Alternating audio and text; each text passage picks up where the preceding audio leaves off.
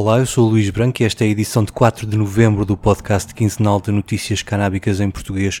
O 4 e 20 sai nos dias 4 e 20 de cada mês no esquerda.net e na tua aplicação para podcasts. Subscreve também os outros podcasts no esquerda.net como o Alta Voz com leituras longas de artigos, os Cantos da Casa com o melhor da música portuguesa, o Mais Esquerda com registros de debates e conferências e o Convocar a História, um podcast de Fernando Rosas com convidados diferentes todas as semanas.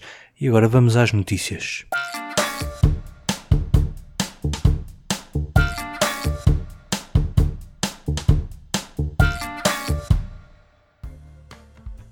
É já este mês que regressa a Canadouro, a Feira Internacional de Cânhamo de Portugal. Depois de um ano de ausência por causa da pandemia, a Alfândega do Porto volta a acolher o evento no fim de semana de 20 e 21 de novembro.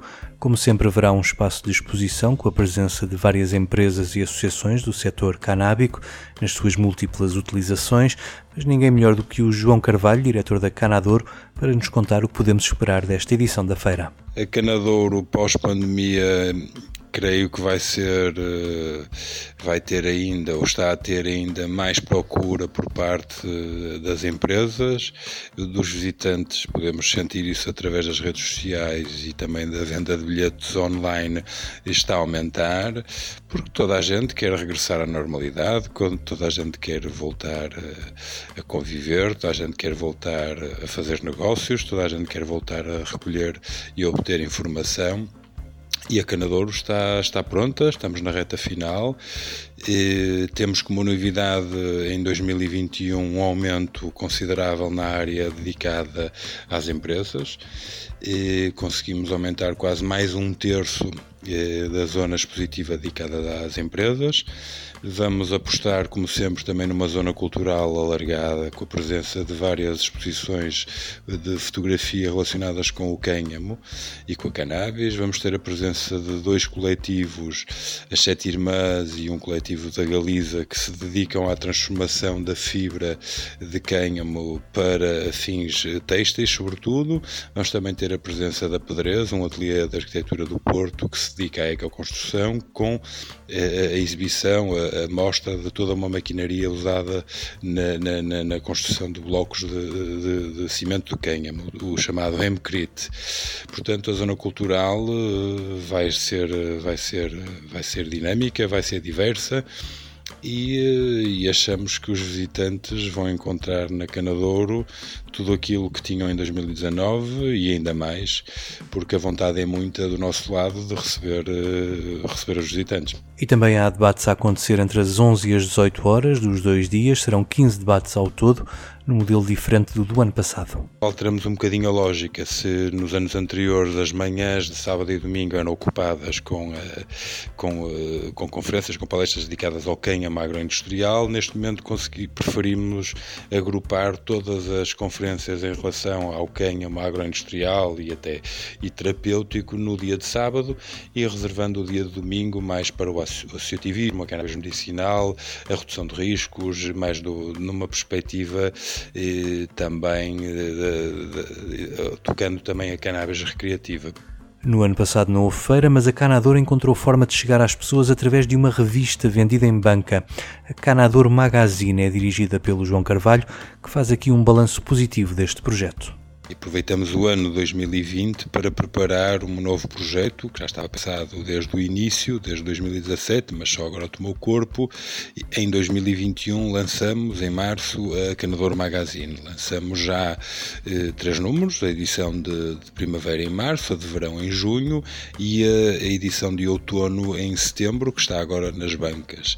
E, hum, o nosso balanço é um balanço positivo, temos tido, sobretudo nos pontos de venda do meio, na, nas grow shops, as novas lojas de, de CBD, as chamadas lojas de cannabis light, têm sido eh, pontos estratégicos para conseguirmos eh, vender a revista, passar informação a rede de quiosques em Portugal é muito extensa, nós não temos, não temos uma capacidade, não temos capacidade para ter tiragens de milhares e milhares de exemplares, portanto estamos em torno de 800 a 1000 quiosques, eh, um pouco por todo o país, é pouco, ela eh, poderia, deveria estar eh, em mais, em mais locais, mas para isso é preciso consolidar o projeto. Lá chegaremos. Em 2022 procuramos, procuraremos alargar a nossa presença no território nacional, na Madeira e nos Açores inclusive. Do ponto de vista dos leitores, temos tido um bom feedback que nos dá alento para continuar um trabalho que achamos, eu enquanto diretor da, Canador Magazine, eh, com o apoio da, da Laura Ramos, a nossa editora, achamos que estamos a, a criar conteúdos de qualidade que continuam a passar informação credível, que procuram a todo custo desmistificar ainda mais eh, todas as questões eh, e as problemáticas associadas eh, ao cânhamo e à cannabis e, tal como o nosso lema é, é nosso lema, o nosso trabalho eh, é rumo à legalidade da cannabis. Estamos satisfeitos. Em dezembro sairá o número 4, é a nossa edição de inverno, e continuaremos o trabalho em 2022. Não se esqueçam de ir a Canadouro e de comprar os bilhetes no site canadouro.pt.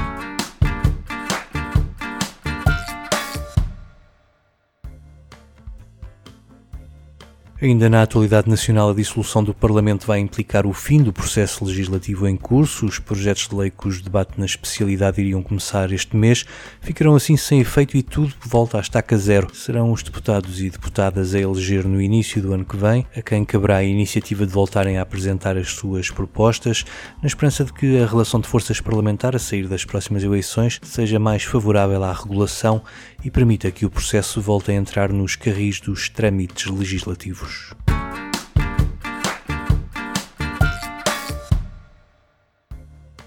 E no Luxemburgo confirmou-se o recuo do processo da regulação. A promessa do governo de pôr a cannabis à venda em lojas ficou pelo caminho. Diz-se que as pressões da França e a Alemanha muito contribuíram para este recuo, mas em vez disso, o país vai legalizar o autocultivo até 4 plantas para uso pessoal e a posse e consumo até 3 gramas verão reduzidas as multas a 25 euros, quando agora valem entre 250 e 2.500 euros. Acima dos 3 gramas na sua posse, a pessoa é considerada suspeita de tráfico. O governo luxemburguês diz que este é o primeiro passo para uma regulação mais abrangente, na verdade, a medida é mais recuada do que a proposta do governo de Malta, que além das quatro plantas para autocultivo, abre também a porta aos clubes sociais, mas o mais provável é que este pequeno país esteja condenado a esperar até que os vizinhos gigantes resolvam dar passos no sentido da regulação da cannabis.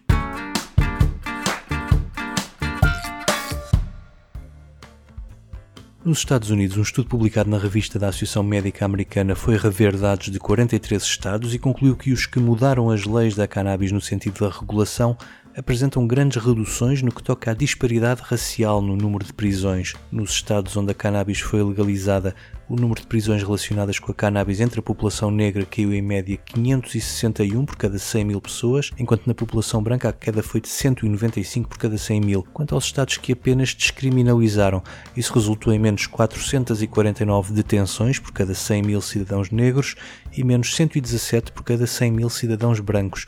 Já nos estados que mantêm o proibicionismo, a tendência é inversa, com o aumento das prisões e da disparidade racial. Outra conclusão que diz respeito aos jovens é que o número de prisões diminuiu mais nos estados que descriminalizaram do que nos que legalizaram, o que se explica porque apenas os maiores de 21 anos têm acesso à cannabis legal nestes estados, e também que o efeito da redução nas prisões se deu quase automaticamente com a entrada em vigor da descriminalização, enquanto nos estados que legalizaram essa tendência já vinha de trás. Estas conclusões não trazem grande novidade para os que defendem que a guerra às drogas foi desde o início um instrumento para aumentar a discriminação racial no país, é sempre uma boa notícia quando essa opinião é validada por estudos científicos.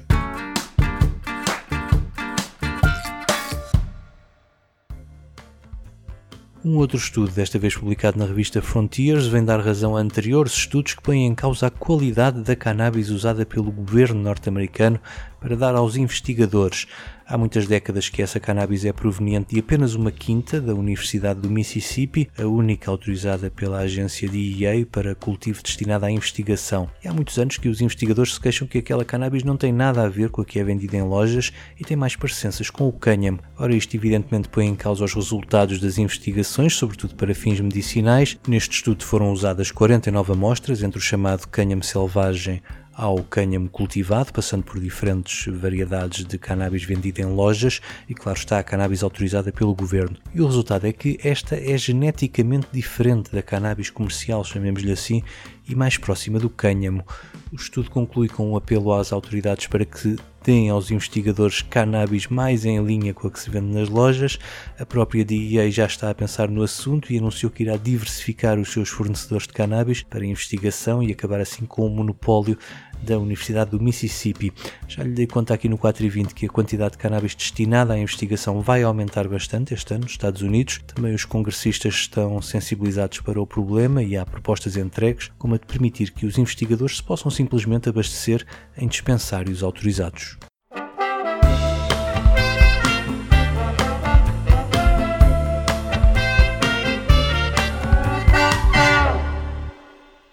4 e 20 termina com um momento musical dedicado a um dos grandes nomes da música da Jamaica e do mundo, Lee Scratch Perry, que nos deixou este verão aos 85 anos. Fiquem com Soulfire, eu volto no dia 20. Até lá!